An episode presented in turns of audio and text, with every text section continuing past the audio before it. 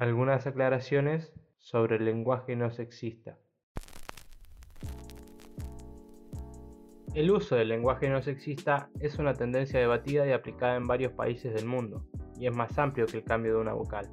El problema del lenguaje sexista es que, al usar el masculino plural, invisibiliza a las mujeres y personas que no se identifican con el género masculino.